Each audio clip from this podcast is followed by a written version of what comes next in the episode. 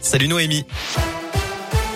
Salut Cyril, salut à tous. On jette un œil au trafic pour commencer. Je vois que pour l'instant, il n'y a pas de grosses perturbations à vous signaler sur les routes de la région.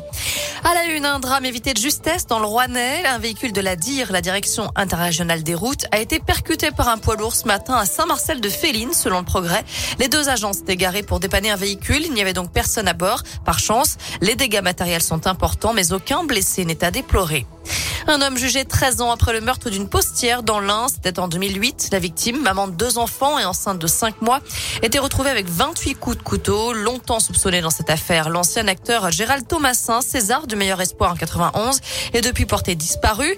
En 2017, l'ADN d'un autre suspect avait été retrouvé sur les lieux du crime. Il nie les faits. C'est lui qui comparaît devant la cour d'assises de l'Ain à partir d'aujourd'hui. Le verdict est attendu le 4 avril. Un moment de recueillement à Saint-Éan. Il aura lieu tout à l'heure à 18h devant la mairie de la commune pour rendre hommage à Jean-Marc Télisson, le maire de Saint-Éan, décédé brutalement vendredi dernier à l'âge de 69 ans. Il a été retrouvé inanimé dans une parcelle boisée qui lui appartenait sur la hauteur de la commune. Notez qu'un registre est mis à disposition dans la salle des mariages.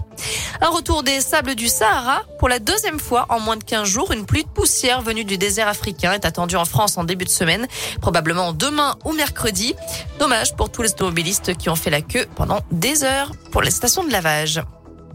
La campagne présidentielle commence officiellement aujourd'hui à 13 jours du premier tour. Tous les candidats doivent avoir strictement le même temps de parole.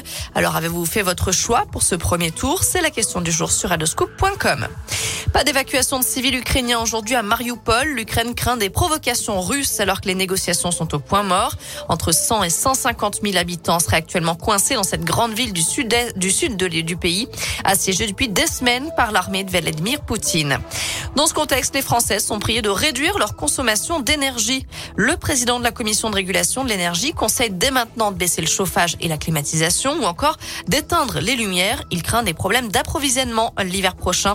En cause, la guerre en Ukraine concernant le gaz, mais aussi chez nous, la baisse de la production d'électricité nucléaire d'EDF. Un mot de sport avec l'ouverture de la billetterie. Le match ASM Leicester le 10 avril au Stade Montpied. En revanche, en foot, c'est plus la peine de consulter la billetterie pour Clermont PSG. Tous les billets ont trouvé preneur. Les Clermontois joueront à guichet fermé le 9 avril prochain. Voilà pour l'essentiel de l'actu. On jette un œil à la météo avant de se quitter. Pour cet après-midi, on profite d'un beau soleil, d'une belle journée ensoleillée avec du ciel bleu et des températures qui grimpent jusqu'à 22 degrés cet après-midi, notamment du côté de Vichy.